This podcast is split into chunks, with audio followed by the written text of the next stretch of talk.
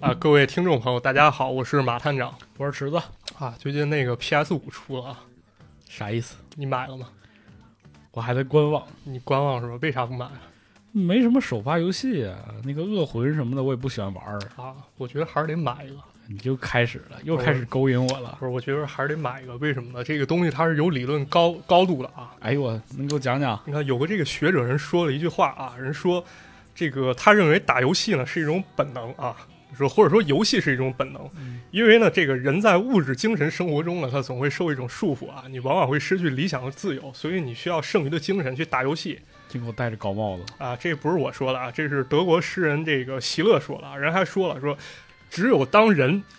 充分是人的时候，他才游戏。也就是说，当只有当人游戏的时候，他才完全是人。那这句话怎么理解呢？你要不玩游戏，就你就不是人了，你知道吗？对我就不是人了。啊，所以赶紧买了，是吧？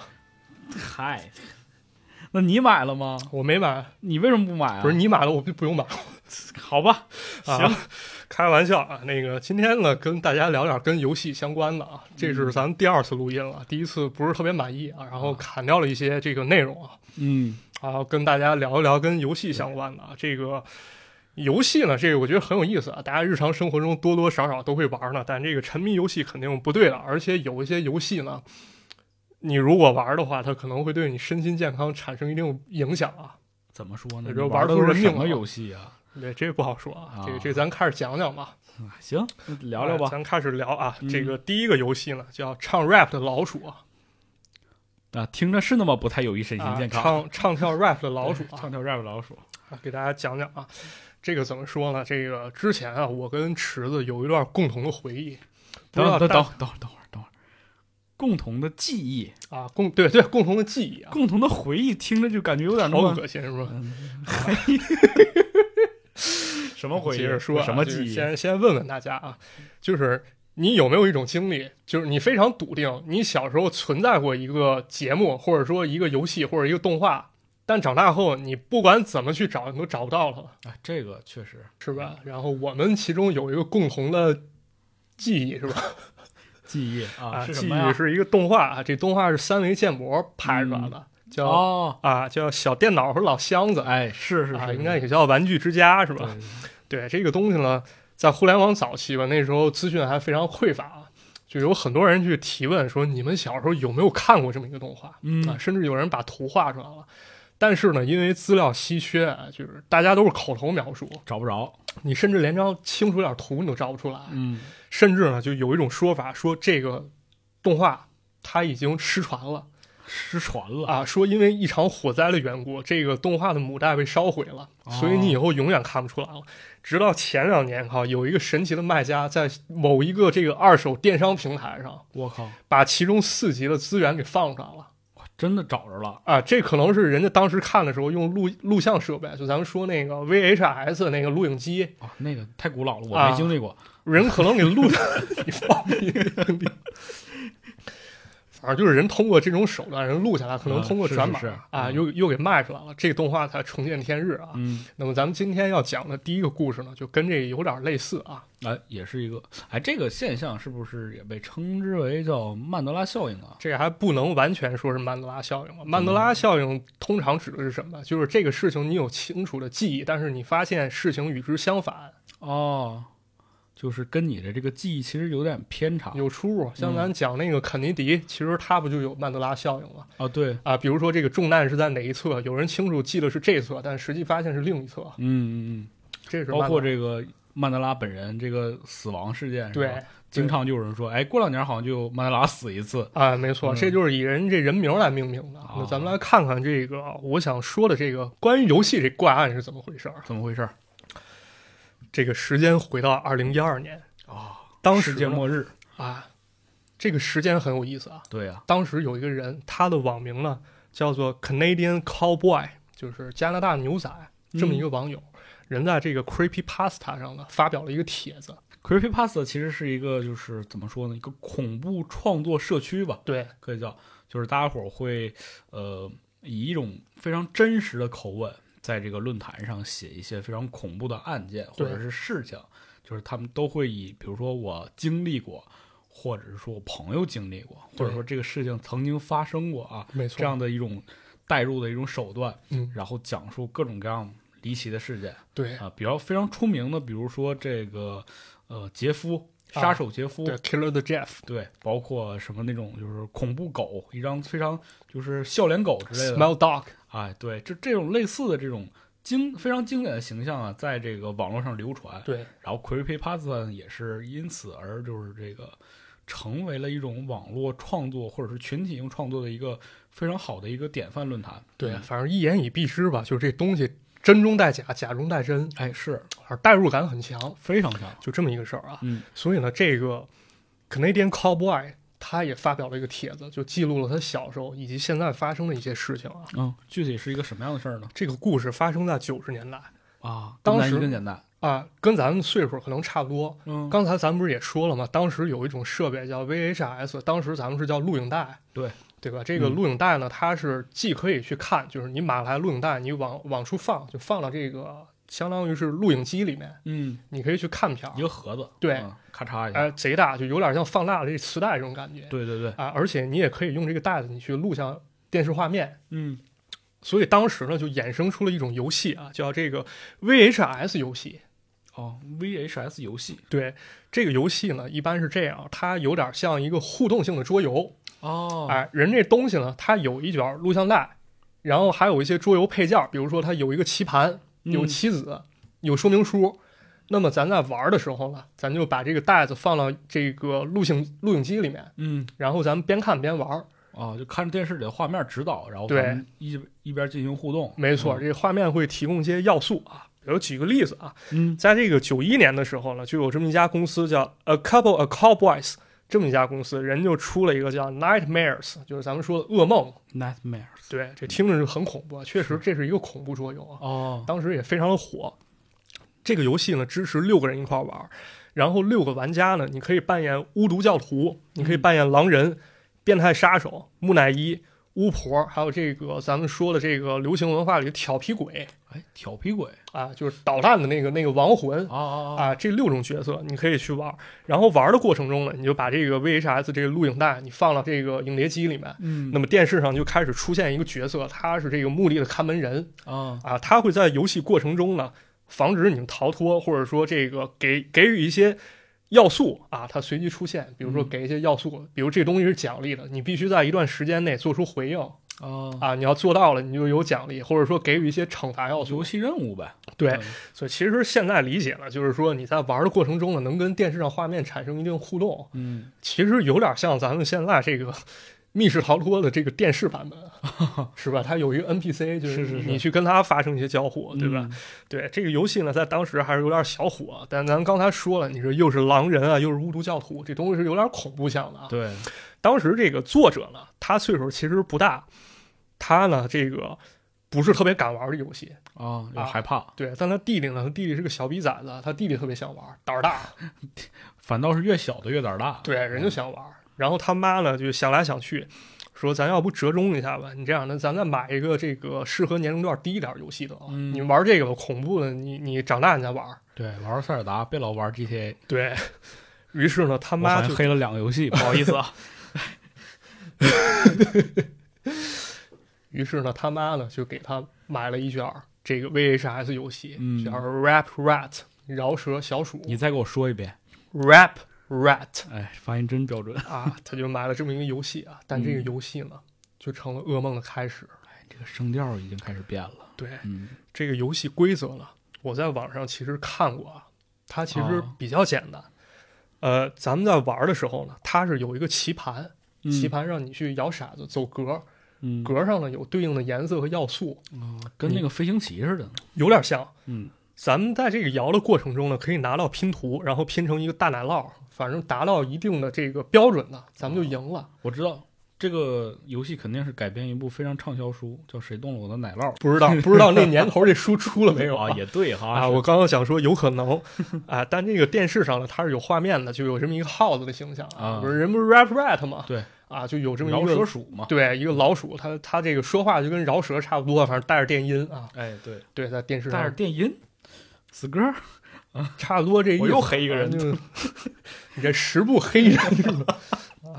好吧？对，反正人就在电视上开始聊啊，人而且聊的这个过程中，他就吃一口奶奶酪嗯啊。当这个奶酪吃完了，要是咱们都没有获胜的话，那这个老鼠就赢了。哦，相当于是他这个录像一共不到一个小时，也就是说这个游戏时间是不到一个小时的。嗯嗯嗯咱们需要去达成这些成就，相当于给一个紧迫的时间观念嘛。嗯，哎，对，啊，对于是呢，这个作者跟弟弟就准备去开始玩这个游戏。他们呢把这个录影带呢放到 VHS 里面，看见一开始呢先是一些关于这个游戏的介绍，但是紧接着事情就开始不对了。怎么回事？这个饶舌鼠呢出现在画面当中，他们发现面前这东西根本不像游戏宣称当中，就是它是给小孩玩的一个游戏。嗯，这饶舌鼠它根本就不可爱，不可爱。长得非常诡异啊！它那个皮就感觉就跟那种塑料质感差不多。啊，就戴一头套可能。哎、我理解是有点像那怪兽片里面那皮套哦啊。这老鼠的耳朵显得特别巨大，而且嘴里面伸出两根特别长的獠牙。啊，脸部而且特别臃肿，而且最恐怖是那两个眼睛啊，就感觉跟死鱼眼差不多。死鱼眼，我天啊，这个形象有点吓人啊。是，咱刚才不是说作者弟弟嘛？他弟弟当时想玩那恐怖游戏，对但他弟弟当时只有三岁，看到这画面，你说正常一小孩儿他肯定受不了。啊，但是他弟弟兴奋了没，他弟弟哭着跑了，啊，还是没胆儿。说明这东西确实恐怖，是吧？嗯这作者看了这也受不了，他就赶紧跟叫他妈妈说：“妈，你快过来，你把这给我关掉，我不玩了。啊，都不敢点关闭了都，”对，但就在这个时候，电视里这个饶舌鼠说你别关，你别动人没说话，但人大叫起来了。啊，而且发出了这种哭嚎的声音，然后用一种非常非常低沉的声音开始说话。因为这个原片儿呢，其实我是看过，这个饶舌鼠他在唱这个 rap 的时候，是一种这个带有鼻音非常尖锐的声音去唱，嗯，就跟咱们理解那种 rap 差不多，美式 rap 嘛，对吧？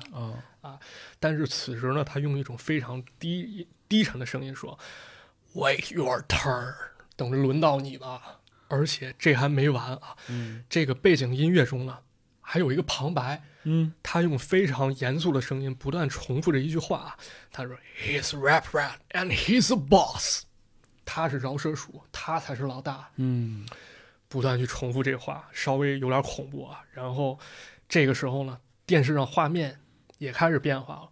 咱刚才不是说了，按说这个动画饶舌鼠只不过作为一个指导，他去不断吃奶酪对啊，来计量时间。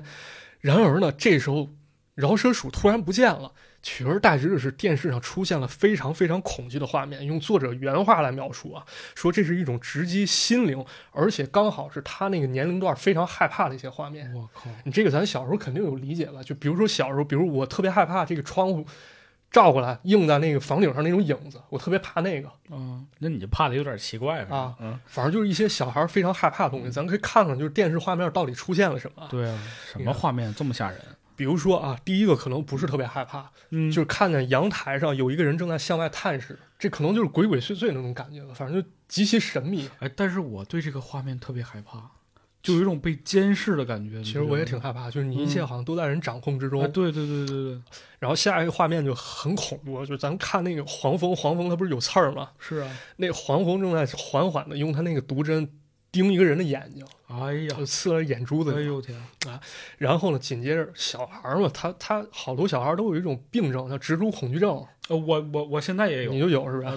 对，然后紧接着是一个关于狼蛛的一个特写，妈呀，我就当时可能就得死过去了。这让人受不了。还有一个可能这个跟密集恐惧症有关，它是一个洞穴，嗯这洞穴里有好多眼镜蛇堆在一块儿，那蛇蠕动，我操，特别吓人感觉。我天，这是不是放错袋子了？这里头都是什么呀？还有一个就感觉更恶心，就是说这个画面上突然出现一个注射器，这注射器里面液体是绿色的，而且这注射器它是沾着血的，哦，你就很有这想象空间，就是说这这画面它前一刻刚刚经历了什么，对呀、是对吧？？你说这种东西拿给孩子看，他能受得了吗？是吧？受不了，绿色的，刚抽了鼻涕。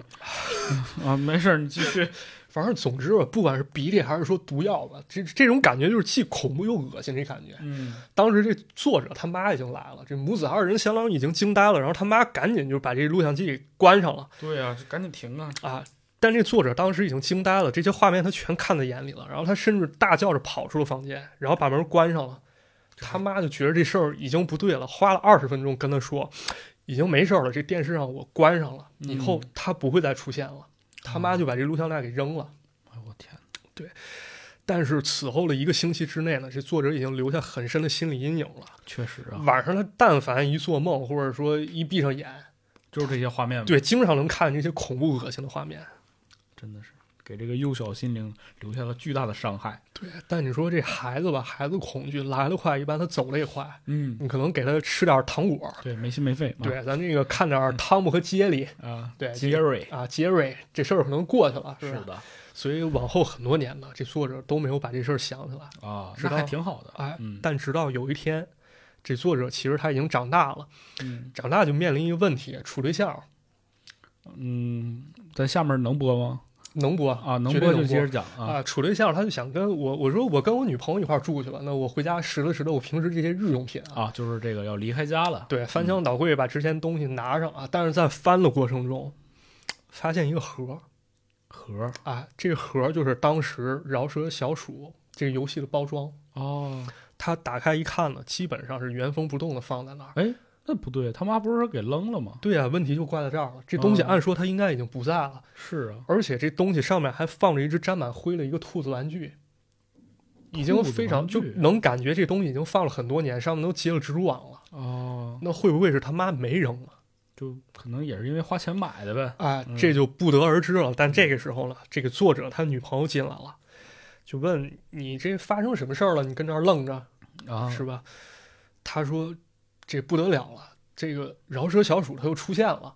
哦，啊，他女朋友就想说，你不要跟我开这种无聊玩笑了，对吧？如果要是你想开这玩笑，我认为这东西它非常无聊。嗯，怎么说？他女朋友也知道这个东西。不是他女朋友意思是并不知道，就是说你如果想要吓我的话，你这个玩笑你开的也太低劣了，哦那没劲是。是是是是啊嗯那这作者就做了一个非常非常糟糕的决定啊！干嘛？他要放？对我如果要想让女朋友知道这东西真的很恐怖，那我现在选择就是放给她看。但那时候呢，那个录影机其实已经不多见了，他还去邻居家专门借来录影机，跟他女朋友看这个袋子。对，然后呢，这个恐怖的事情就要发生了。对，随着电视上画面开始，发现录影带中图片反而变了，啊，跟以前的不一样了吗？不一样。他看见了一个小丑，这小丑咱们理解啊，小丑有一个特点，他一般顶着一个红鼻子哎，对，大红鼻头，啊，这红鼻头呢猛然炸裂，炸了好多鲜血，哎砰一下溅到屏幕上。啊溅到屏幕上。对，血腥这种很血腥的场面。紧接着画面是一个女人被囚禁在一个漆黑的房间里，就跟咱们说那阴暗的地牢那感觉很相似。我的天，然后是一个男人啊，画面又出现一个男人，地上了有一个发光，就是烧的很亮的一个铁块儿。嗯，这男人徒手去捡，然后把它放到手心儿上，啊，就看那男人手已经烫了，就跟就跟那死猪皮那那那皮革差不多哎呦那感觉。我的天呐，反正又是一种这种既恶心又让人就是回想起心理恐惧那种感觉啊。但是他这个画面确实变化了，跟以前那个恶心和恐惧不一样了。，是，那说明这袋子它可能有问题啊。嗯然后呢，这时候饶舌小鼠它又出现了。啊，这小鼠呢，它不停在抽搐，而且手这不停伸来伸去。我我理解可能就感觉像那种癫狂，就就那个咱电视上看这人发狂那种手舞足蹈。对，嗯而且呢，它看上去不像是那种咱们看这种人造的这种人偶嗯，这种形象，因为咱们理解这饶舌小鼠啊，当时成本有限，它很有可能是人装的，哦，它不再像那种像咱特摄片里看那种皮套怪物，它反而身上了长着特别真实的皮毛。而且他不是当时咱说这个眼睛特别恐怖，像死鱼眼一样。对呀，这时候他的眼是深深的陷在眼眶里面，然后突然一下嘣翻了出来，哎呦我的天，然后死死的盯住屏幕对面的作者还有女朋友，就这样看着，你在这儿做什么？好像人都能看见一样。我天，紧接着这个饶舌小鼠呢，开始咧开嘴，开始大笑，嗯，然后有一只手从画面中显现出来，然后指着作者和他女朋友。这时候，操，俩人已经吓得不行了，靠！是啊这这不他妈懵逼了吗？我靠！对呀，这这到底啥玩意儿啊？对，这俩人已经这个搂在一块儿了，他他们也发觉这肯定不是单纯一恐怖片了，是吧？嗯这不是一个简单恶作剧。然后在这个时候了，操，他家又发生异样，他家前门感觉有响动，应该就是家里前门位置，感觉好像有人用指甲哎呦哎呦，就这样滑门这感觉。这个声音太恐怖了。对，然后这个时候呢，电视开始一片空白，然后紧接着是一片雪花屏，就没有信号，信号中断，雪花在闪。这时候呢，这个门声音反而越来越大，它从这种这种挠门嗯，已经开始发展，就有敲人在拍门这种感觉。啊这作者当时已经已经懵了，他赶紧过去，就就把这这袋子赶紧关了，然后插销给拔了。是是是，赶紧撤出来吧。对，这这一切就没有了。然后他为了预防万一啊，他还站在屋内，就是顺着窗户往那儿看前门的位置，啊，发现并没有什么。但是没过多一会儿，操，警察找上门来了。这是咋回事啊？警察咋说？他说他邻居刚才看见有一个未知的东西啊，我理解可能是一个人影站在他家门口，敲门弄出这个响动。没有说他在干什么，但是邻居觉得这东西可能非常危险，因为你不知道它会不会带来什么危险，于是打电话报警，让警察过来看一看。哦，这邻居人还挺好啊。但是你说遇到这种情况，按说如果要咱遇到这种情况，咱没法跟警察说，操，我刚才看录像带，那里面有一耗子给我吓半天，对，咱不能这么说。警察就直接转头打电话，喂，精神病院吗？是啊对你肯定不能这么说，然后他们就赶紧就把警察给打发走了。嗯，然后作者就说：“咱赶紧把这录像带处理了。”发现这个录像带非常的烫啊，发热了。对，都有点烧手那种感觉。就是你你就是咱人那个对于高温它承受是有限度的，啊，对，是就正常来说，你如果一碰它，它真特别热，你这手抽一下就收回来了。有这个条件反射嘛？对，这作者他赶紧去厨房拿了一个厨房用那种厚手套啊，把这个录像带捡起来，然后扔到街上，给它剁碎了。我天，你说这样这样就给他毁了吧？嗯，对吧？这恐惧到此结束了，应该就这么想了啊终于结束了。啊！但这个朋友和女朋友啊，他们这时候啊，就是这个作者和女朋友，当时已经吓得不轻了，甚至有点神经质了。嗯，就是到了晚上，只要一闭眼，总会做噩梦，甚至关上灯以后，他就老能感觉，就是前门好像有还是有人在挠门，啊，或者说呢，就感觉好像有人在在跑动这么一个声音，然后吓得只能蒙住头睡，哇，这这也太恐怖了，这个。反而很可怕这么一件事儿啊。嗯，因为受到折磨了，这作者做了一个决定，就是说我要查一查这摇舌小鼠到底是谁生产出来的，啊，我要我要起诉了。谁做这个东西啊？对你给我实在造成这个心理阴影了。嗯，他呢联系上了一个游戏零售商，这个游戏零售商呢，他想从此打听到这个生产渠道的这个联系方式啊，嗯，找到厂家啊。但是发现了这生产饶舌小鼠这公司叫 a a couple a cowboys，就咱们刚才说了生产 Nightmares 那家公司哎，是啊，说这家公司在九二年生产的饶舌小鼠，九四年九四年两年之后，这公司破产了啊，没了啊，没了，对，没了。还找不着那个负责人了。找不着。这故事到这儿其实还没完啊，因为很显然，这作者通过多方渠道，他还查到了一些更惊人的消息。什么消息啊？这咋回事呢？这时间又得回到九二年，就是饶舌小鼠生产的时候。嗯，当时呢，这个公司啊，生产方 A Couple A Cowboys，他们呢联系了一家海地，海地这个地方。海地，啊，海地。啊这个地方出名是因为这个海啸、海地震，啊，他反正联系上那儿一家制作公司。当，然还有巫毒教嘛。有伏毒教，有丧尸，对，对他联系上这地儿，嗯。说你们给我生产这个扮演饶舌小鼠这人偶吧。嗯，结果没想到啊，这公司是个黑心工厂，哦，非常非常压迫妇女儿童，嚯，让他们无止境的去生产各种零部件啊，比如说这个人人偶的这个皮毛啊、塑料啊太操蛋了。这些东西。但是有一天呢，有一个年轻的海地女孩，她在工工作过程当中呢，她不小心把胳膊卡到这个机器里面了。哎呦，结果呢，这机器一卡，它一松动一震动，就发生了一些倒塌，然后刚好有部件就砸中女孩脖子，当场毙命。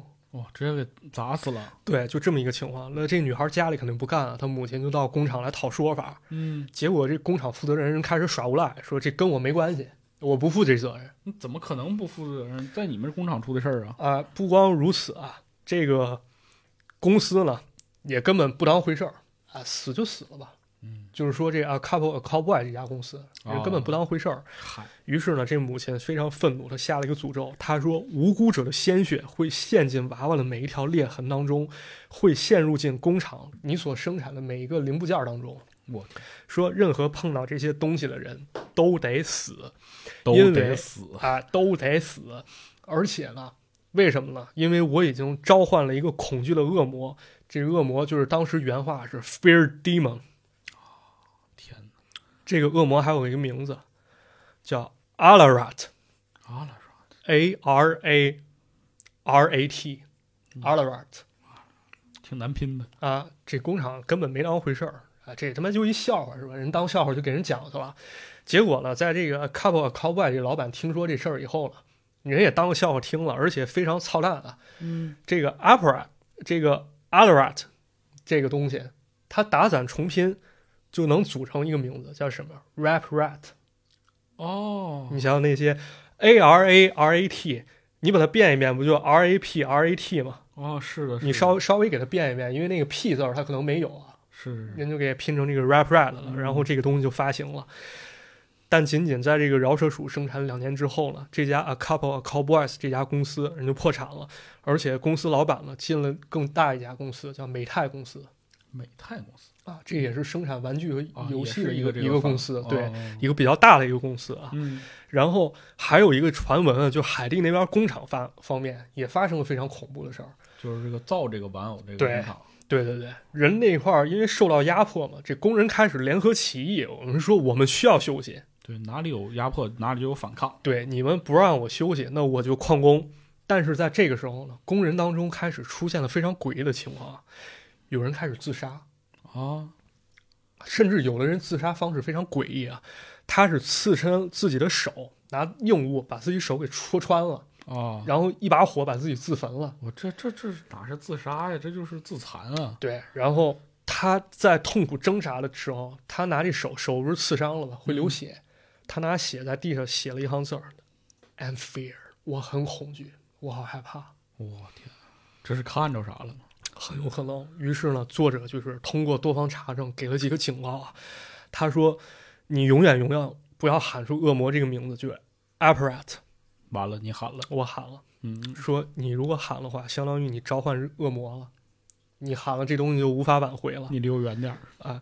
而且呢，就是你召唤出来，你不要尝试去跟这个恶魔去接触，或者说你跟他去交谈交涉，没用。啊而且呢，他说，如果要是你接触过这个饶舌小鼠，嗯或者说这个恶魔的话，你晚上睡觉你千万别起夜，特别是三四点的时候，你但凡要醒的时候，这时候饶舌鼠很有可能会突然窜出来把你给吓着。我天，而且在这个帖子结尾啊，这作者还写了一个后记，说内卷录像带又回来了。就回来了。我以为我踩碎了它，但它回来了。昨天我在这个抽屉，这抽屉是放袜子的这个地方，我又找到了他。哦，这一次我做好了准备。有很多人听闻这件事儿以后呢，都跟我取得了联系，说他想要这个饶舌小鼠的游戏还想试试？啊。但是我告诉你，你不要去作死，这东西很有可能会让你陷入疯狂，最后的结果就是他把你玩死。因为这些东西呢，它带有一种奇怪的力量，甭管我去哪儿，它好像都在跟着我。包括我平时经常能看到一些莫名鬼妙的啊，就莫名其妙的人影。嗯，而且一个人在家的时候，我经常能听到在走廊有移动走路的声音。Busted! Busted! This is a sneak attack from the rat rat rat rat. Who's go? Who's go? Who's about to have a throw? Say cheese!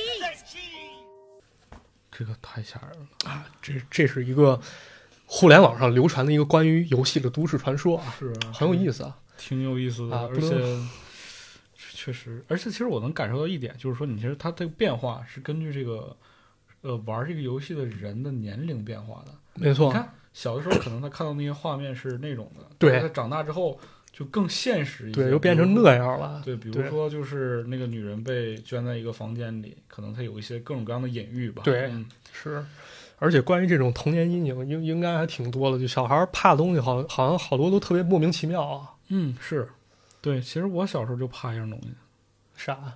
就像你说的，就是有人有人在盯着你是吧？对我小的时候就是有一种，你可以理解为被害妄想症嘛，就是我下放学回家，对，走在路上就总感觉后面好像有人盯盯着是吧？然后我就会做出各种各样，就是所谓的摆脱跟踪的各种哎行为。对你知道我怕什么？我我们当地有个动物园儿，那动物园儿有一次是有小学生溺水，然后有一个英雄他下去救那小孩了，但自己淹死了，于是在当地就立了一个碑，啊，上面有那个英雄的一个一个雕塑。哦，我就看那就受不了，因为当时接受不了死亡，所以说这个故事当中，他把很多小孩儿恐惧这东西串联起来，我觉得对心灵可能是一种从里到外的一种恐惧。嗯确实确实。哎，嗯。但是不得不说啊，嗯。我觉得这事儿还有一点值得跟大家说，就是这个饶舌小鼠这游戏，还有他这出品公司啊，Couple Cowboy，嗯，这是真实存在的。哦，这是啊，这真有，真实存在的，真有。我的天啊！人那个饶舌小鼠这游戏，确实你现在如果去 eBay 或者说其他电商，你是能买到的。哦，于是呢，我就开始追查，我发现这故事吧，其实还是有一定漏洞的。怎么说？我觉得我想通过这些漏洞去分析啊，就是说说明一点，这个东西它可能有一些不太符合实际的东西，可能能够破解这个都市传说啊。哦，但是未必能完全击碎它，这个难度有点太大了，所以我想跟大家分析一下啊。嗯首先咱说啊，这个 A Couple Cowboys 这家公司啊，嗯。这我查到了，人是一九八三年两个澳大利亚前记者，一个叫 Philip Tanner，一个叫 Barrett Clements 啊，这俩人一块儿开的，嗯。名儿有点复杂啊。嗯。然后咱们开头说这个 Nightmare 这个游戏，其实就是这公司开发的一个系列啊。这个游戏系列的名儿叫 Atmosphere，atmosphere 啊。咱说这 Atmosphere 不是大气层这个意思吗？嗯，但他把后面那 fear 变成恐惧 fear，哦啊，fear，对，就相当于弥漫在空气中的恐惧。这这名儿起的不错啊。嗯人不是说了吗？说这个公司在九二年发售之后，过两年九四年倒闭了嘛。哎对，但其实一九九五年的时候，这个 Atmosphere 这游戏其实还出了第三部续作。我靠，然后在此之后，这个 Couple Cowboys 这家公司才解散，俩创始人分道扬镳了。哦，也就是说，故事当中那个解散的那个公司其实是其实是不成立的。对，这玩意儿不成立。那咱们接着看啊，人这公司不是说了吗？说这啊 Couples Cowboy 这公司，人在九四年倒闭，然后创始人进了美泰嘛，这说法对不对呢？我觉得这可能是个误会。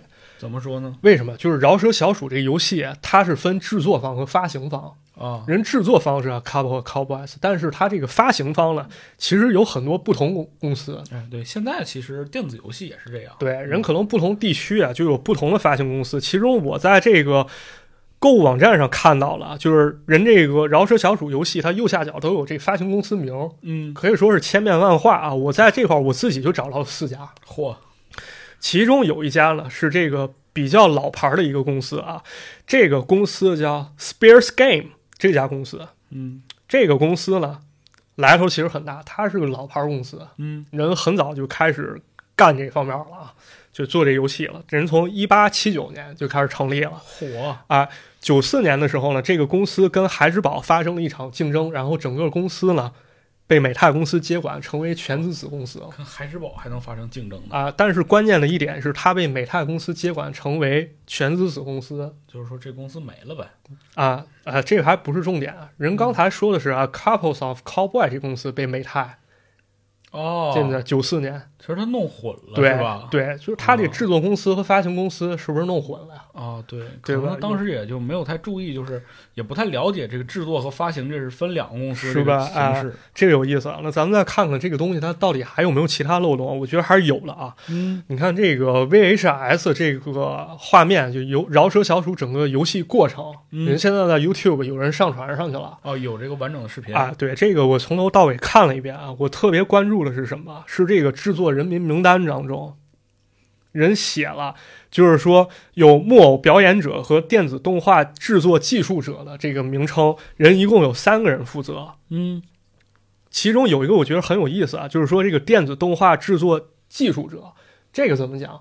就是咱们说这个人扮演人偶吧，你很有可能就是你你在扮演的时候，你胳膊腿儿去操控动作，但是这个人偶，比如说耗子眼啊、耗子嘴啊，这些东西，你是没有办法去用用用用手或者用嘴你去叼着它完成的。不能控制的那么细。对，嗯所以需要一个工种啊，就是说它通过一些机械构造去完成这些比较细微的面部变化。哦啊，这是一个专有名词儿，叫叫这个 Animatronics 还是没车啊，就是咱们说这个电子动画制作技术者嗯，啊。这个我上网确实查了有这么一个东西。你想想，就是这个饶舌小鼠啊，它这是不是有点像现在这个这个人最就是现在最高科技的这个电子游戏使用技术就是面部捕捉嘛？啊，嗯，类似吧，就是把你可能刚开始先是捕捉你整体的运动，对然后最后可能在你脸上点一堆点儿，然后去抠你的这个面部的表情。对对，这是咱们现在说它比较早期的呢，就是人偶去演的时候，它通过一些机械构造去完成一些表情什么的，这些，嗯比如说张下嘴眨个眼。对，你说这么复杂一东西是吧？我觉得应该是一个比较精密的工作吧。是的，那我觉得这东西，它不会说外包给海地去做，因为海地咱都知道它是一个很落后的地区。可能就是一个单纯的一个就是体力劳动工厂，对感觉是这种。对，而且那时候吧，九零年的时候，海地不是特别太平。他选出了一个总统，然后发生军事政变了。九四年的时候，联合国关干预了，这总统才重新回归。啊，也就是说，这个饶舌小鼠发行的阶段，刚好不是一个特别好的日子。那我为什么要把这个东西外包给海地去做呢？我在本土做不了嘛？是啊，对吧？我觉得这这就很有意思。还有这个邪神的名字，人家不叫 Apparat 嘛？啊，对我查阅了海地语啊，说没有说关于邪神是叫这名的。就当然可能是我对，但我觉得可能是我知识水平不够啊。嗯但咱们转过头来再想，这个公司老板把邪神的名字改拼成饶舌小鼠 Rap Rat，我觉得这也不太合实际吧？你说你开发一公司，你连这皮套都外包给人家了，你前期不做企划吗？不起名吗？对，不能说现小名啊，对吧？我我觉得这早就起好了，是吧？我我觉得这这这就很有意思，而且有点荒唐有点荒唐。哎，而且还有一点啊，就这个饶舌小鼠，其实当时吧，它发行应该还是挺广的，包括我查了好几种语言的这个这个游戏，嗯而且还查到了这个商业广告啊，啊。但是这么一款游戏呢，在 Creepy Pasta 这个文章登录之前呢，很少有人去讨论说这个游戏特别恐怖。其实还是说这个游戏本身它就是一个给儿童玩的游戏嘛。对嗯，其实正经来看吧，就是你如果没有先入为主的概念，你去看这个游戏画面，嗯，真的不怎么恐怖。哎，对，其实人就有这个，呃，就是人受外界干扰的这个力，那个力量是非常大的。就是有些时候你可能觉得这个事儿可能没什么，但被别人一说，你就越想越恐怖，就这种。我不是嗯之前做过一实验吗？在公众号上，我放了两首歌，一首是那个东南亚华侨唱的一首歌，嗯另外一个是这个柬埔寨演唱者的一个翻唱版本。嗯，但演柬埔寨不是经历过一个运动嘛？那些艺术家红色高棉，，对他遭受了一些这个灭顶打击。嗯然后当时我把歌放上去的时候，有的人听的是第一首，这个东南亚华侨华人华侨唱这歌，嗯他就说这个东西很恐怖。嗯，但当时这东西很流行啊，它并没有恐怖的一种观感，我觉得还是先入为主的一种概念吧。是的，是的，嗯，啊，但是我觉得平心而论啊，如果说这东西它真是一个故事编出来的话，我觉得编的其实还是不错的。确实是个好故事，对嗯这点得承认。我觉得背后值得联想的可能是关于海地的这一种恐惧吧。对，毕竟海地这刚才咱也提了嘛，对僵尸啊、巫教啊，各种各样的一种，就是很很很诡异的一些生物吧。对对对，因为那个咱们说的这些丧尸片吧，其实起源于伏都教，是吧？嗯，呃，也不能说这个起源吧，它一大分支是海地的这个伏都教，嗯而且呢，这个起源可能是十七啊十六世纪的这个黑人贸易。黑人贸易。对，人黑奴以当地天主教作为外衣，开始宣传自己的原始宗教。哦那么在这过程中呢，人开始创立这伏都教的分支啊。那么这个关于丧尸呢，它可能就源于一种不太科学的说法，说这个海地有一种邪术，能让人变成活死人，这活死人就能听你话啊，啊。所以说呢，这个早期拍的一些丧尸电影，比如说这个《White Zombie》这个白魔鬼，人其实讲的是一个关于工具人的故事。就听话人儿。对，听话人儿，这丧尸不恐怖，恐怖的是那个黑心的资本家，对，是那些邪恶的殖民统治。嗯，这这就说完了，我觉得这挺有意思啊，这。挺有意思。这个游戏确实是一个挺有意思。哎，这个游戏现在的话，就是其实是不是也有类似的这种？比如说，你看现在跑团儿啊，或者是说一些呃各种各样的桌游，我感觉跟这个过去的形式很像的。对对，也是有。现在手机方便了嘛，很多桌游可能更多的会用到手机里的一些指引，然后在桌面上做一些操作。没错，没错嗯对，挺有意思的。啊。嗯，好，这说完了，那咱再说个别的吧。哎，还有是吗？还有，咱说个跟这个电子游戏没什么关系的啊，啊，咱说说另外一个啊，这个咱先不说游戏啊，咱先说个都市传说啊，这肯定大家都知道，瘦长鬼影瘦长鬼啊，给不知道的朋友稍微说一说，这瘦长鬼影就是这么一个鬼东西，它的这个手臂也非常的瘦长，长得也非常高，是长着一张白脸，哎，他是 Slender 吗？是啊，就是 Slender Man 啊，对，Slender Man，对啊，就这么一个东西啊。那个没有表情，也没有特征的脸孔，然后经常穿着一个黑西装，然后还喜欢拐小孩儿。对，主要就是拐小孩儿。对，有的人在这个日常生活中，人拍一些照片，发现一个角落可能就站着一个这个 Slender Man，这个嗯瘦长鬼影。是这照片我看过，特吓人，。是这东西，如果说是搁十年前，我跟你说，你可能觉得我操牛逼，太酷了。嗯我现在再给你渲染它恐怖，你可能说操你他妈就一傻逼，这东西早就知道了，这个这这就是 Creepy Pasta 上编的嘛。对啊，对，关于这个这个编者人都找到了嘛，叫 Victor，人是一个这个恐怖小说家，他本身就想创造一个这个全世界都能知道恐怖角色，那现在他做到了。很成功啊。对，嗯，那我现在如果说再渲染这个 Slender Man 他有多恐怖，这玩意儿就有点扯淡了吧？哎，但是啊，说回来啊，就是他之所以成为这个都市传说，或者说能够让全世界人都知道的一个很著名的都市传说吧，嗯，你抱着一个平和的态度是吧？你重新去读这个人写的这些故事，其实还是很吓人的对，啊。包括民俗学家其实对这个 Slender Man 给他评价很高，认为他不是通常意义上的都市传说。哎，对，是他这个其实里面涉及到的各种各样的拐小孩，本身就是一个非常民俗像或者是一个对各地都有的流传的一个故事。对，那花衣吹笛人，还有咱哦这拍花子，对，你老给我讲那个老屁股精是不是也是？也算是算是一种吧。对，所以说 Sliderman 他本身是从有一种极大成感，然后他最后他这个形象本身又很招人喜欢嘛，可能嗯啊，那接下来咱给大家讲俩奇案。咱先说第一个啊，故事发生在一九九四年。嗯当时呢，这个美国德克萨斯州呢发生了一个非常奇怪的事情啊，在当时二月二十八号，警署呢接到了一个莫名来电，这个电话呢当中只有一些杂音儿，没有人讲话，滋啦滋啦，就这哎种。，这种滋，哎，这种你别今儿挠两回桌子了已经。啊。那么警察呢，他肯定不能坐视不管啊，就是为了防止有意外发生嘛。嗯于是警方去了一趟。对，他溯源呢，发现这是从本市中一个叫 Olivia Mabel 的家里打来的电话，然后人去确认情况去了。啊，来了以后一看不得了，操！咋的了？这 Olivia 已经沉尸家中了，而且她这个尸体呢，呈现一种非常非常诡异的形态。什么样？咱先说啊，这 Olivia，她穿着睡衣，而且手里抓着一个造型非常诡异的娃娃。嗯，这娃娃不像咱们说那洋娃娃，是那种非常粗糙，就感觉非常像原始宗教里用的那种那种诅咒用那种娃娃哦，我大概能明白了。啊，手里握着这玩意儿，然后她的身体，万台长，你看那儿。我操！那继续啊，那那儿有他妈挺挺他妈类似的娃娃，好的，嗯咱继续啊。嗯，他抓着一个娃娃呢，以一种跪坐的姿势，在一个祭坛面前，然后头呢，因为失去了这个力气的支撑啊，正好垂在这个胸口，啊，以一种这个诡异的姿势嗯，在那儿待着。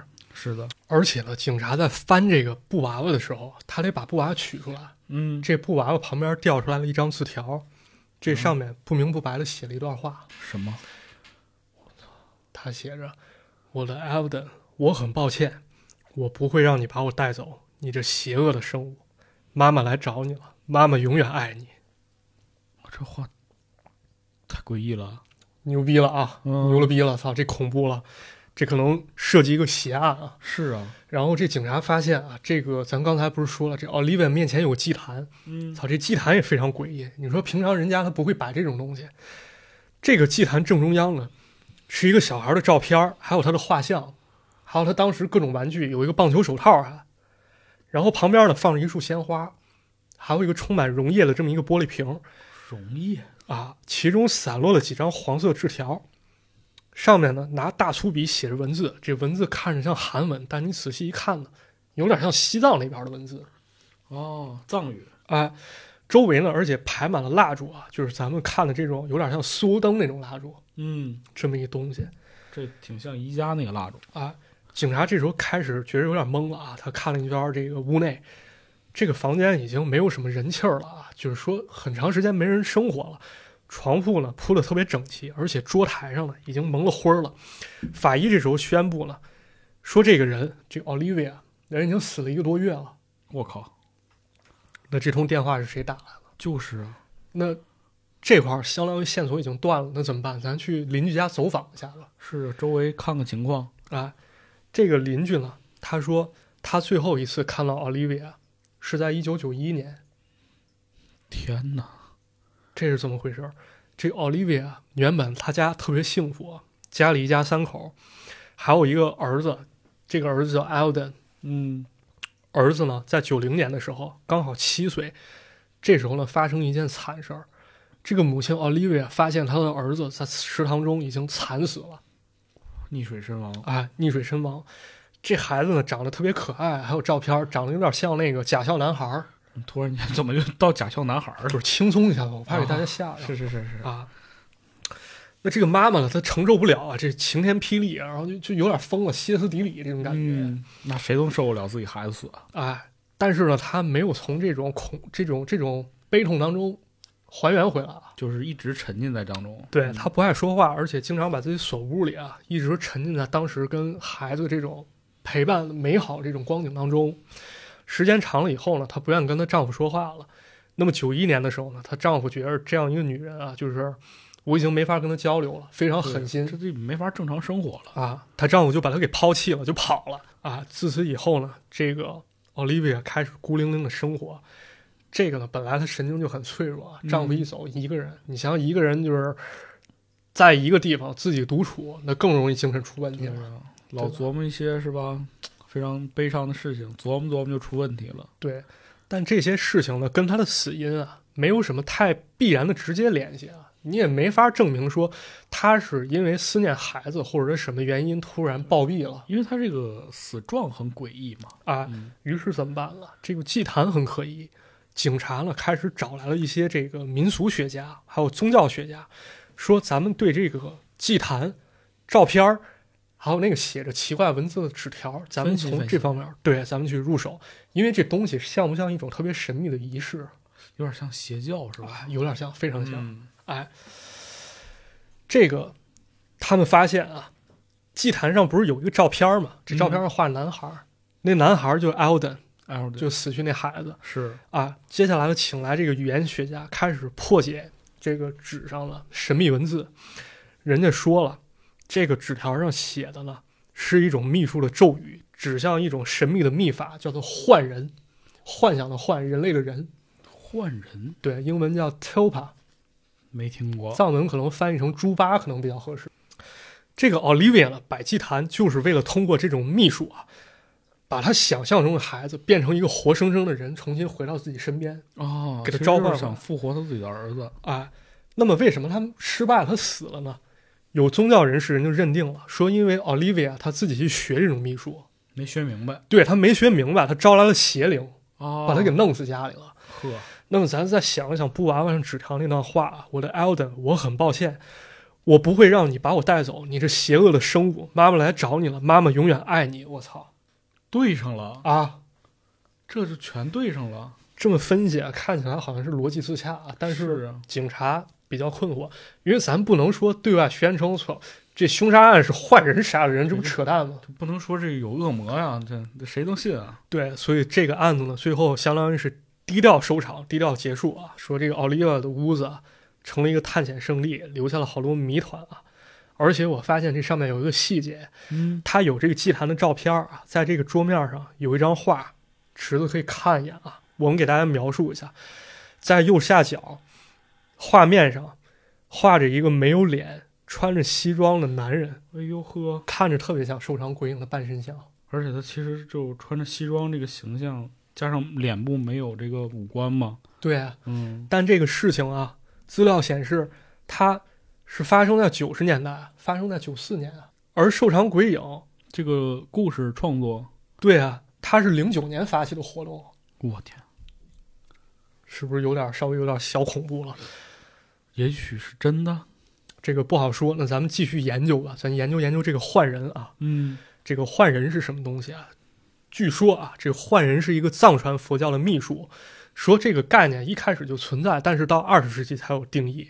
哦，啊也就是说，这个换人是怎么回事呢？他是通过冥想，简单来说，我脑子里想一个形象，我不断去想，不断去想，这人细节越来越丰富，慢慢这东西就出现在现实世界当中了。哦，就是越想越成真。也就是说，咱们所说的物质决定意识，在这套理论当中是不对的，它是反过来了。就是咱们的意识派派生出来了物质，反而哦，这是不是感觉有点难以接受，对吧？是的，啊，但是长久以来呢，这个东西只是一种传说，没有说这个证明坏人真实存在的证据。嗯那么时间到了一九五四年啊，法国有一个藏学家叫亚历山德拉·戴维尼尔，他写了一本书叫《西藏的奥义与秘术》，他当中就写了这么一句话，说我的努力获得了成功。他想出一个人来。啊，这个尼尔呢，他生于一八六八年，十五岁呢开始研究藏学，嗯然后通过了很多方式，比如说进食，比如说自我鞭打、对自己这么狠。啊，通过这种苦行的修行，想要洞悉一些东西。四十岁的时候呢，他开始向一些西藏的僧侣啊开始学这个秘术，然后这段时间呢，刚好有僧侣就把换人的这个秘术单传给了他，嗯他开始研究啊，终于造出了一个换人。这个换人呢，是一种苦行僧的姿态出现了。一开始呢，这个尼尔想啊，我找一个换人，让他当我的这个守护者吧，这多好。是啊。但是他发现呢，这个换人啊，一开始他只是发出声音让他听到，慢慢的他看到了这个坏人的形体，而且越来越具体。比如说他能做一些动作，他能开怀大笑。哦，这时候呢，只有尼尔能看见他。当他看见这坏人脸的时候，吓了一跳，因为跟他现实他想象中的这坏人完全不一样。怎么说呢？事与愿违啊，就可能说我想象的是一个很白净、很帅的男子，哦，但出现是一个非常狰狞的脸。哎呦天，那这个事情也就开始怀疑，就这个东西它到底是一个秘术，还是一个邪术。对？而且在这个尼尔的培养下，说这个坏人呢开始不受控制了，嗯有时候他开始扔石子儿，甚至非常凶狠的划伤攻击尼尔。我天啊，直到有一天呢，这个尼尔跟朋友们人开篝火晚会，他发现这坏人从远处走过来，而且呢，朋友们也看见这坏人了哦，已经有实体了。啊，人家一块玩了。他发现这个幻人好像要开始摆脱他的控制，然后他赶紧去祈求僧侣说：“你救救我吧！”他又用了大半年才开始用冥想的方式把这个幻人从实体打回声音，再从声音打回到了这个意识状态，直到他消失想回去。啊，给他想回去了。嗯，一九六九年的时候呢，这尼尔就去世了。此后很长一段时间呢，大家都遗忘了这个坏人存在了，嗯直到刚才那个案子发生。那么咱们再说另外一个奇案啊，嗯，时间呢回到六年前，在二零一四年的五月三十一号了，哎，很接近现在了。对，嗯就是六年前，美国威斯康辛州有两个女生，她们非常残忍的捅了同班同学十九刀。为啥？多大仇啊？就是啊，你说两个中学生怎么会干出这么残暴的事情？就是，当有人问起啊，说你们作案动机到底是什么？他说是瘦长鬼影教我们这么干的。哎，又出现了。对，出现这个瘦长鬼影了。怎么讲？这两个女学生啊，就是杀人的这个捅人这女学生，嗯，她们呢特别喜欢上网，然后在乱论坛上呢看到这个瘦长鬼影照片和传说了，啊，然后开始沉迷，开始挖掘他资料，而且越了解了，他们就越崇拜这个瘦长鬼影。这是一种什么心理？就变态。你想想，就这小孩儿嘛，他这个心智发育不全的时候，很有可能会觉得这东西很酷，嗯，久而久之，他分辨不了对错，是的，是的。他可能就觉得这东西牛逼，而且还把这种迷恋呢带到现实生活当中。比如他们干了一些很多不属于这年龄段该干的事儿啊，比如，比如他们把这个女孩玩这芭比娃娃，嗯，把这衣服给扒了，然后身体摆出非常奇怪的动作，然后还在他身上画出非常残忍的这种疤痕。哎呦，再譬如呢，这俩人喜欢画画，他们画了超过六十幅，内容涵盖了暴力、血腥、神秘主义的画。可天，这俩孩子稍微有点魔怔了，感觉。这孩子反正也挺挺能研究吧？对他们特别希望这个所谓的瘦长鬼影能够出现在现实生活当中，嗯，但是如他们所愿，瘦长鬼影出现了。哦，真的出现了。对，而且这瘦长鬼影并不听命于他们，反而要求他俩臣服于瘦长鬼影，是不是感觉跟那个造幻人有点类似？对啊，是吧？这瘦长鬼影，而且还下了一个命令，他说：“你们两个找一个女孩，给我献祭了她，要不然的话，你们的家人就有危险。开始威胁他俩了啊。”于是，在其中一个女孩叫 Morgan，她的笔记当中，这个记录了怎么去杀他这个同学，包括物资人都安排明白了。然后俩人把人这个被害女孩约到森林里，拿了一把十三厘米长的这个厨房用刀，十九刀密密麻麻扎人身上。哎呦我的天！这个女孩呢，倒在血泊当中啊，但是非常奇异的，她生还了，保住性命了我靠，十九刀还活下来了。啊！但是在审讯的时候，这俩女孩起先根本没有悔意啊，她反而说，很多人觉得这瘦长鬼影是虚构的，我们想证明这帮人是错了，我这很有理想嘛。有点疯了啊！嗯，而且其中一个叫 Morgan 女孩，她话说了一句话更为恐怖，说就算现在瘦长鬼影让我杀人，我也会照做。都到现在了还不悔改，啊，这俩人后来就是被确诊为神经病了啊，可能将来很长一段时间，他们都要在精神病院度过。嗯，我觉得也是神经病，反正我觉我觉得也是啊，这个事情有纪录片，大家如果感兴趣，可以去详细看一看这个片子啊，嗯，反正很有意思啊。但是不难看出啊，这个案子可能跟瘦长鬼影，就是咱们所说的幻想中这个东西，关系可能不是特别大。因为他不教唆，他只是拐卖小孩嘛。对，这个犯犯案类型不太相同。我觉得很有可能是这两个女孩啊，她这个心理出现问题了，但是家里并没有注意，嗯，反而罹患了这个很严重的精神疾病啊。确实啊。但是在这一过程中呢，我又开始查资料，找这个九四年的这个换人杀人案。嗯，我觉得这事儿也有点不太对劲啊。怎么说呢？首先啊，就是这个案子它的信源特别单一，只有个别网站记载了这个事儿，嗯，而且这消息没有维基百科，没有采访文章，甚至连一个当时的简报都没有。哦，也就是说这个消息来源不是很很可信。哎，嗯对，这一切呢，指向了一次活动。我发现，在二零一六年呢，这个众筹网站 Kickstarter 上面发起了一次众筹，筹款金额是一万美元，但这个筹款最后失败了啊，啊。他们就是想拍一个电影，这电影叫《Thought Form》，故事讲的就是这个一九九四年的换人杀人案。这剧本儿对，他说这个故事 based on 这个换人杀人案，哦，而且在这前后呢，相关的这个图片，图片就那么来来回回几张。嗯，还有这故事开始流出了，甚至还出现了一个专门的网站去收纳一些所谓的当时录音还有图像，而且网站的命名啊，就叫 Olivia Mabel，Olivia Mabel 嗯，就是以这个母亲的名字，所以这么想一想，是不是很有意思啊？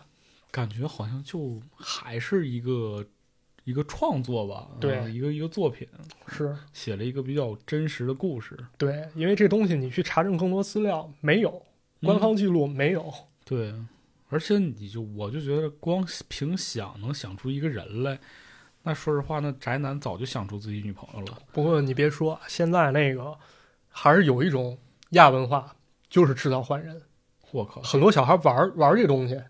就是拿这当真事儿还。对，它成一种次文化了。这个东西呢，在咱们国内也流入了，大多是翻译了国外的一些一些玩法。嗯，当然，这个过程我不能给大家讲太详细，因为并不鼓动大家去玩这东西。大概就是你去想象一个人，然后你去想象他各种细节，嗯，想象你跟他度过一些美好的光景，想象这些画面，说这东西就能出来。但是我觉得这这是不太可能的啊！而且在国外玩这东西的人很多，人形成一种文化了已经。是是是，嗯这个国外呢曾曾经做过一次调查，就有人认为呢，这个制造换人是好的，说为什么呢？它拓宽我想象力边界。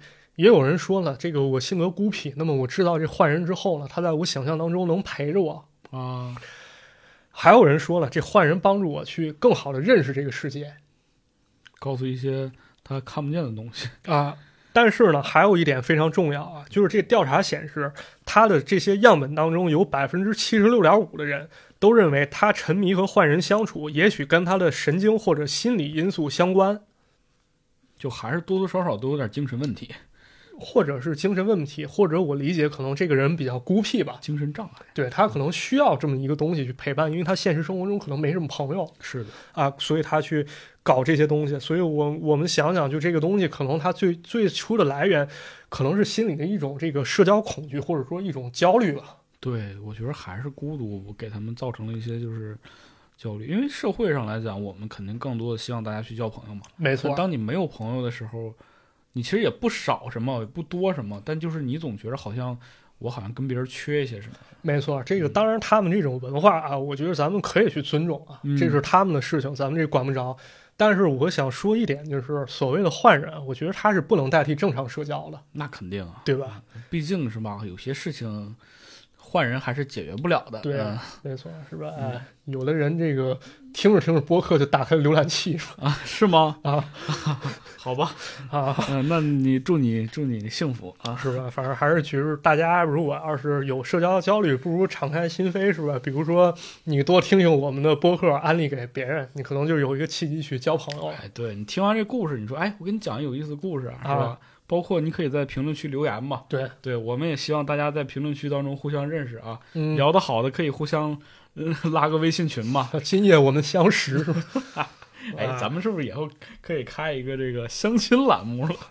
这业务设计有点广啊嗯，有点意思。啊，这就说完了。嗯，还有什么有意思的游戏还？还还还一个，最后一个啊还有一个游戏、啊！这回咱们每个篇幅都比较长啊，但这个挺有意思啊，给大家讲一讲。挺有意思。啊，这这咋回事呢？这是我中学的时候啊，有一个老师，是是我一家教，人教数学的。啊，有段时间呢，人白天人有自己正经工作，人得教书，嗯，然后晚上得伺候我们这帮操蛋孩子，教我们，给我们补课，嗯 所以对付我们这帮孩子呢，耗费了很大精力。有段时间呢，他就休息不好啊，他精神不太好累坏了。啊。这个时候呢，他发现网络上有这么一个音频啊，这个音频叫啥？叫马探长与池子，不是那会儿没有了，那会儿差不多零九年，咱还都是初中生呢。好吧，做晚了。哎，哎，你老师反正这个机会没捞着是吧？老师发现了一个叫廖月鹏前生今世催眠音频啊。前生今世，啊，这玩意儿感觉有点玄乎套子了啊。听着就悬啊，比咱节目的标题都悬。对他说他把这个音频下载来听，说听完以后啊，身心放松啊，非非常受益啊。哎呦呵，有那么神奇吗？啊，我也挺好奇啊，那时候也也没 ASMR 是吧？也不能听点那个乱七八糟的这玩意儿。只要都是你听的乱七八糟，人 ASMR 很健康好吗？不是，我指乱七八糟是，比如说播客，比如音乐、ASMR 这些乱七八糟的，这个这个品类繁多啊，不是说那个乱七八糟。对，反正就是自己骂自己这件事儿，我们始终秉持就是必须得往狠了骂。啊，呃，然后当时对这感兴趣啊，然后我就去搜了，说这东西就是听的过程中啊，有的人真能看见自己的前世，哦，比如说这个前世，我前世是个大将军，我我前世是个蒙古公主，哦，人人就能看见，我靠，我觉得这很有意思啊。嗯，但当时没事，不过前几天呢，我把这音频又下下来试了试，作死了一下，作死了一把，怎么样啊？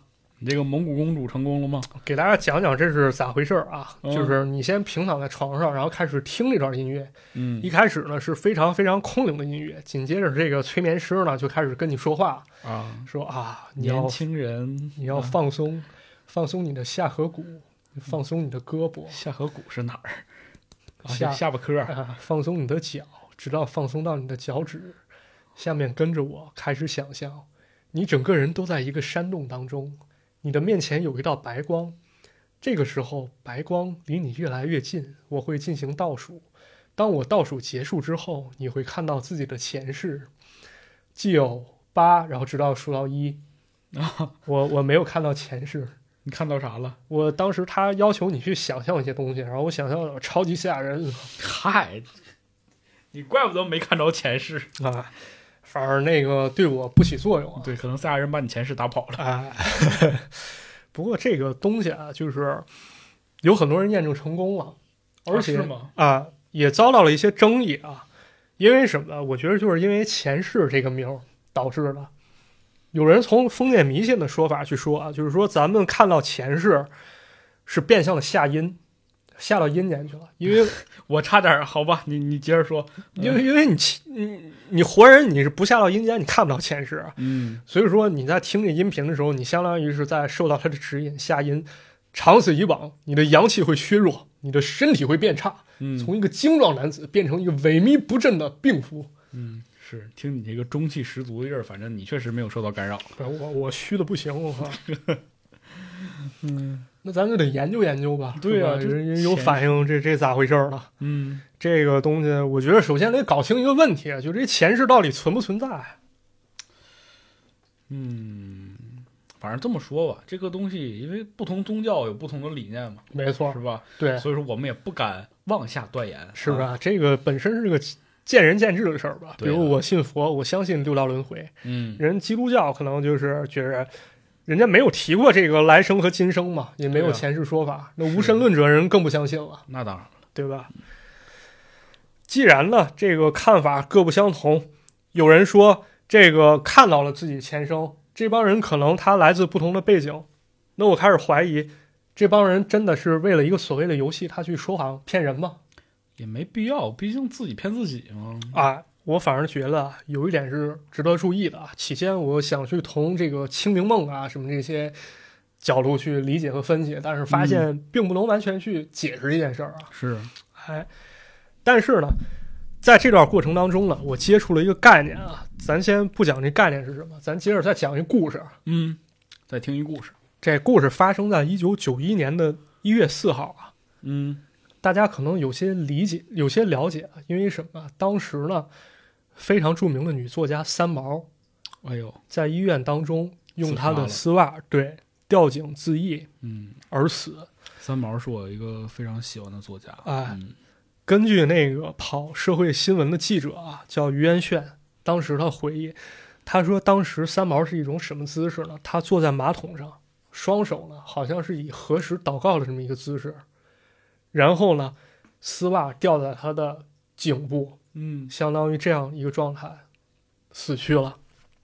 这是很奇怪啊，这个词死样。对，有人就说了，说三毛这是在自杀，但家人否认了。比如说半个月之前呢，三毛还跟自己的妈妈说，说我将来想做一名修女，好像没有哦看出说他有自杀的想法。嗯也有人说了，说当时三毛啊，他是因为子宫出了问题住院，而且精神状态很差，嗯临睡前呢，他得服用一些安眠药才能睡着，而且呢，剂量还是不断增加的。梦游吗？哎，有人说了，就是因为剂量过量的时候，他在迷糊的过程当中被丝袜给缠住致死的。那这有点过于巧合了吧？我觉得也是啊，而且这个当时跑社会新闻的记者说了，说那个厕所啊，因为它是医用厕所，嗯两边都有扶手。如果说你在迷糊当中呢，你遇到了危险，被缠住颈部可，以撑一下啊。对你一撑就起来了，你为什么不撑扶手，反而是以一种这个祷告的状态死去的呢？是啊，啊，于是最终结果呢，警方只能把这个事儿啊定义为轻生。不过你要说轻生的话，它这个发散空间就非常的大了。对啊，于是呢，一种离奇的说法开始出现了，说三毛的死因呢，是因为他热衷于通灵导致的。嗯啊，台湾本身这个都很喜欢通灵啊，就是比如说星座呀、观落音啊，就这类似的吧。没错。嗯那接下来咱们要讲的呢，就是一九八五年发生的一次关洛音事件。嗯，当时呢，三毛已经离开她心爱的丈夫荷西，哎，啊，离开了六年了。三毛呢，非常的难过啊。嗯她本身是信仰基督教的，但是这个时候呢，她开始选择一些比较神神叨叨的方式，嗯，她想去见到自己的丈夫荷西。哦，于是呢，她就参加了一次观落音活动啊。观落音这概念呢，可能大家有点陌生啊。嗯，这个东西可以理解为一种民间的一种法术。开始的时候呢，需要由师傅带领你，拿一个布条蒙住你自己的眼。嗯然后师傅在旁边开始通过念咒啊，或者说这个引导的方式，嗯去让你进入状态。但不是每一次都能成功，但也确实有人看到了一些画面啊。我个人统计能看到的有三种。第一种画面呢，就是看到死去的故人，哦，比如说这个台湾不是发生了一起红衣小女孩事件吗？哎，是的，当时不是有一个长出獠牙的一个往生者吗？嗯。当时就有家人通过观落阴的方式去看了这个死去的家人，发现他面部非常消瘦，嗯。而且这个死去的亲人呢，可能还会跟你进行一些交互，嗯。比如跟你谈话，问你你怎么来这儿了，对啊，或者说非常想念你，给你煮一碗家乡的面吃。哎呦，啊，这些情况，不不喂一碗汤喝，那叫孟婆汤 是。还有第二种呢，可以理解为叫阴间旅行团啊，就是说人听着那么商业呢？非常非常商业，就是说活人的魂魄能够被师傅带引去到阴间，看到一些所谓的地狱，我天，看到一些这样的场景啊，看他干啥？多吓人呐！猎奇了，哎呦，这个就不懂了。还有一种更有意思，叫游元辰宫。元辰宫，对，所谓元辰宫呢，也叫元神宫，嗯，指的呢就是说人投胎以后，在地府形成了一个房子，也有人说了是在投胎之前住在灵界的房子。总之就是这么一个房子，一个空间。，就一个住地儿。对，在观落阴过程当中呢，你会来到这个房子里，就跟那个租房看房一样，你会看一些它的陈设，根据房子的装潢呢，你能大概判断你这辈子的命运或者运势是什么。哦，简单解释一下啊，客厅、卧室、厨房分别代代表了你的事业、爱情以及财运。咱具体点说，嗯进了客厅之后呢，这个屋里的椅子就代表你的交友情况。啊，这几把椅子几个朋友，呃，也可能这么说啊，但是比较常说的一种嗯是这个椅子，如果它能够发出光亮，说明你此生必定会有贵人相助。哎呦，如果要是这个椅子特别肮脏的话，那你这辈子可能会交友不慎，命犯小人。哦，那么再举个例子啊，再比如进了卧室，嗯这个卧室的窗子啊，是代表了你心扉的一个敞开的状况。嗯如果要是说你这个窗户是打开的话，嗯，说明你会结交到很多心仪的对象啊，有很多目标对象是吧？啊。反之呢，你这窗户要是关上了，那那你就完了，那你这个桃花运不咋地啊你就练练前面那个游戏叫换人啊，你就练练换人就得了。对再比如了，厨房人不是代表财运吗？一般说这个厨房呢，它会放着线，如果这线是金子做的呢，就说明你可以自主创业啊，咱单干。哦，如果要是说这线是银的呢，那你就老老实实当打工人就行了。嗯，这么一种情况啊。那咱们来看看三毛人看见了什么啊？三毛看见什么了？这个三毛一开始人尝试了几次啊，其实都没有太进入状态。嗯最后呢，在师傅的引导下呢，他看见东西，看见了穿白衣的观音，观音身后还站着一个小朋友。嗯这时候师傅赶紧说啊，说你赶紧让观音把你带到元成宫去，咱去看一看。嗯三毛回应啊，说不用了，不用了。说这个观音呢，给我面前放了一个很大的簿子，好像一种书，特别像这种古代的线装书。啊，师傅赶紧说，这东西很有可能是人的流年簿。流年簿。咱不是古代民间看《西游记》有这生死簿啊，对，生死簿，啊，流年簿就是说你哪年干了哪些事儿，哦，有意思了啊。这三毛开始看点意思啊，三毛开始看看到了一些生平细节啊，这个不太重要啊，嗯。重要是说自己这一辈子会写二十三本书。哎呦呵，当时三毛呢还挺高兴，说：“哎，我当时写了十四本。对，”后来的事儿呢，大家可能都知道了啊。除了对关洛音呢，这个三毛也进行了好多这个通灵活动啊，比如说伏击嗯啊，比如说这个各种活动啊，想跟这个河西去进行沟通。然后就在这个八五年的时候了，三毛一度丧失记忆，神经错乱。嗯，本身他可能就很脆弱了。对，然后又经历了各种各样这种通灵，所谓的通灵活动，对喽，到了一九九零年，又发生了一个事儿。这一年呢，有一个电影上映，叫《滚滚红尘》。滚滚红尘，啊，这个片儿三毛是编剧啊。当时呢，他盛装出席了这个金马奖颁奖典典礼。嗯本来可能觉着能获奖啊，确实也是这片儿不赖，拿了十二项提名。三毛想拿这个最佳编剧奖，但根本没获奖。哦，有人觉得这可能对他打击很大，表面上觉得不在意，但其实心里可能已经很失落了。对，没有被认可呀，对，嗯。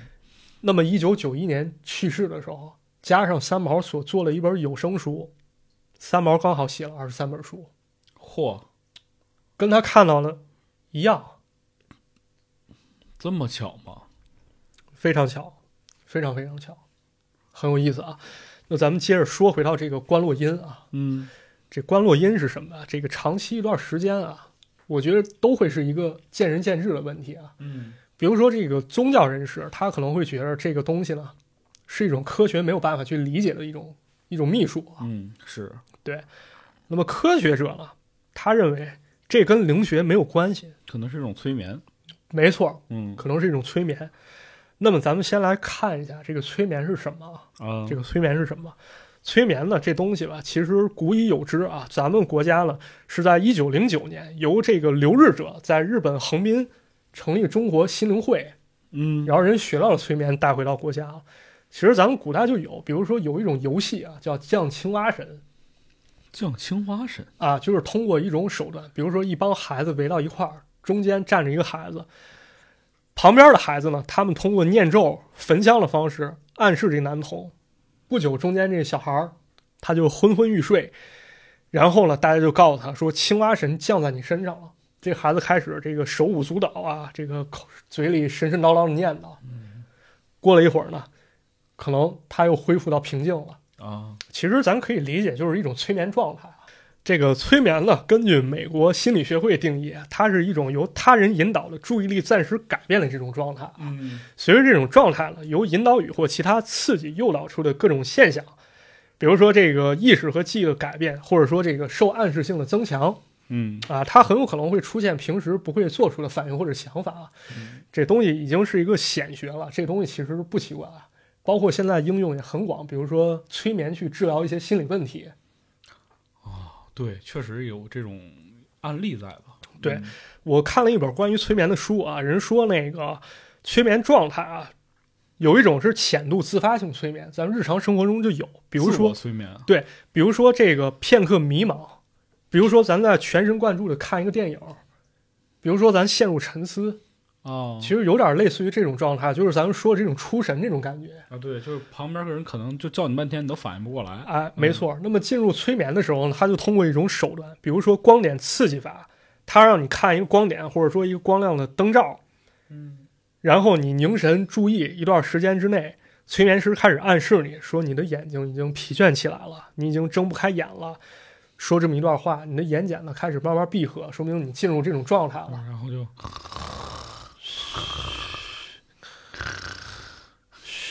咱俩这录着节目呢，不太好。啊，是。还有方法，或者说就是用咱们这种这种这种单调的音音节去这个催眠啊，嗯，比如说这个有节拍器，那音乐也可以，踢踏踢踏踢踏踢踏舞是吗？对，这什么玩意儿？对，然后这个通过这些音乐啊，或者语言或者节拍嗯，拍的，像咱们这个看电影里也有人不是拿一个摆锤在那摇来摇去一个或者是一个怀表，对、嗯对你进行一些暗示啊，然后开始说这里没有打扰你的东西了啊，除了我说话还有水滴声，你什么也听不见，慢慢你就进入这种状态了。嗯那么这东西跟关洛音有什么关联呢？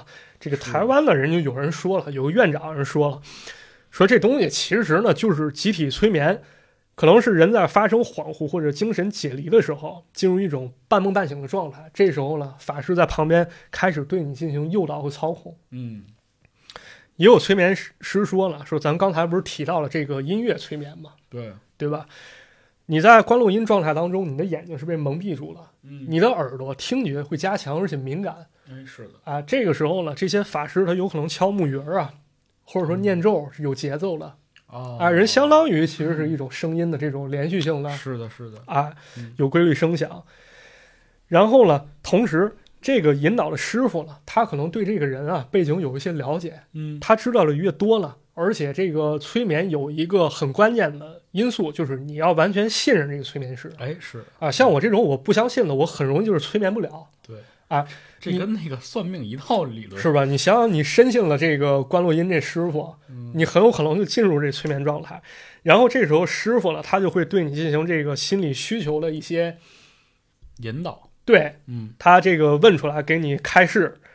然后通常去关洛音的人呢，可能往往就是这种人格很很容易被影响的这种人。嗯对所以说呢，心理学家认为呢，所谓关洛音呢，它算是一种民俗疗法的心理治疗吧。嗯啊，人也有催眠师说了，我们通过这个专业的引导啊，你探访过去的亲人，你都不需要烧纸钱，也不需要念咒啊，我们这成功率呢，可能到百分之五十以上开始抢生意了啊，人这个比关录音还要高嘛，对吧？对对对对，啊，这是一些说法啊。当然，这个大家可能来自不同的这个宗教背景或者观念啊，是的，就这么一说，大家一听就 OK 了啊。嗯对那么咱再说这个，先前咱讲到这个前生今世的音频啊，对啊，咱再跟这个催眠联系在一块儿，嗯，它其实是不是可以理解为人就是一个催眠？好像是，确实是这个感觉上，嗯、对，但是还有一点就是他提到这个前生今世啊，嗯人这个前生今世啊，在心理领域其实就有一种叫前世回溯的疗法啊，啊，它通过催眠让你放松，嗯，然后进入一种这个潜意识状态。这时候，比如我把池子催眠了，他可能就会跟我说一些，比如前世的经过或者经历，嗯然后我再通过池子所讲述的这些经历，我去判断池子哪块出了问题啊。啊，比如你心里这块有个症结，比如说你这个打游戏上瘾了，你前世可能是一个武士，我可能就想是不是这孩子只狼玩多了呀？嗨，这开个玩笑啊，人人这个催眠是很专业的事情啊，受苦受难啊，但是这个能证明人的前世是存在的吗？这个未必能证明，因为什么？就是有一些案例表明啊，这个人的前世回溯，他跟历史根本就不相符那是。啊，就是有出入了。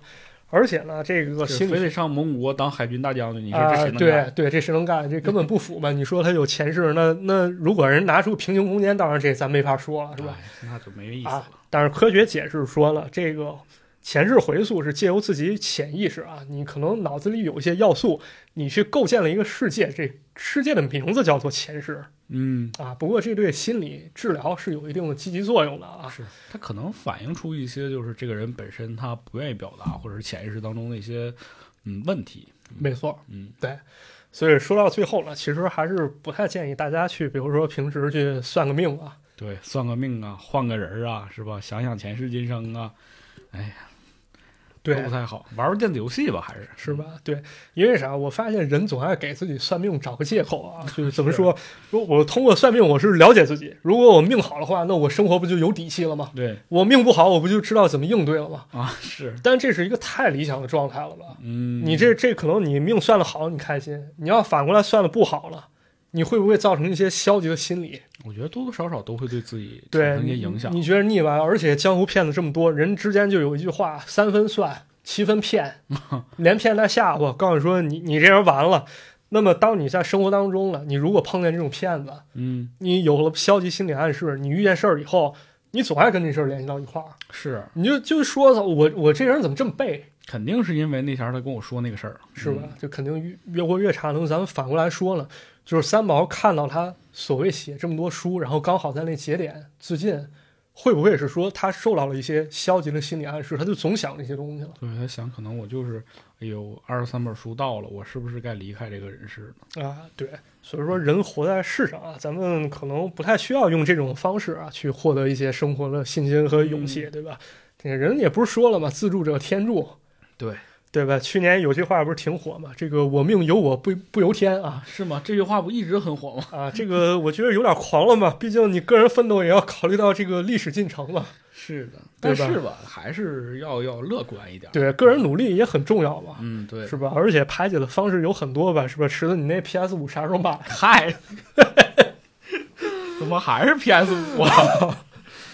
行吧，我争取，挺好的啊。我争取。如果大家喜欢我们节目，多帮我们转发，我们接到广告了我就买。对我，我们就买一台啊。嗯，是行，哪怕买了之后是吧，我们要玩不习惯，抽奖送给你们呢。哎，哎，还是谢谢大家，谢对，谢大家，谢谢大家，谢谢大嗯家。那其实这期节目也差不多了，是吧？哎，嗯，这几个游戏还挺有意思的，但还是那句话，别试。别是，对，我们就是给你讲讲这些有意思的事情，但是吧，你要真的就是说，毕竟它其实涉及到一些心理暗示啊，还是对你自身就是精神状态有些影响。对，嗯因为人和人个体之间不同嘛，咱不能就是用一个标准，就我觉得这个没事儿，就而且吧，这没事儿。对，而且其实就是说，你别看你自己感觉好像精神很大条，就是有些时候觉得，哎，这个我也不怕，那个不怕的，但你往往往就是这种人，其实他在面对这些心理问题的时候，可能就会出现一些，是吧？对不，太好的事情。是嗯所以说，还是提醒大家不要去尝试这些所谓的各种各样的诡异的游戏。嗯、对，这个世界上有趣的东西那么多，咱们慢慢一块儿去探索这些有意义的事情吧。对，然后啊多听我们节目。哎，对，没错。希望我们节目能给大家带来快乐。对，还得这个点赞转发啊！如果您要真觉得我们这个节目做得好的话啊嗯，是的，那提前谢谢大家了。啊，谢谢大家，感谢感谢啊！对，然后我们节目也是在各大音频平台放出，然后可以关注我们马探长的公众号啊呃，也会第一时间放出时间轴信息。对对，那这期节目就先这样，就到这里了，大家再见。拜拜。We wanna make this party you don't wanna skip. Gonna be a show to remember.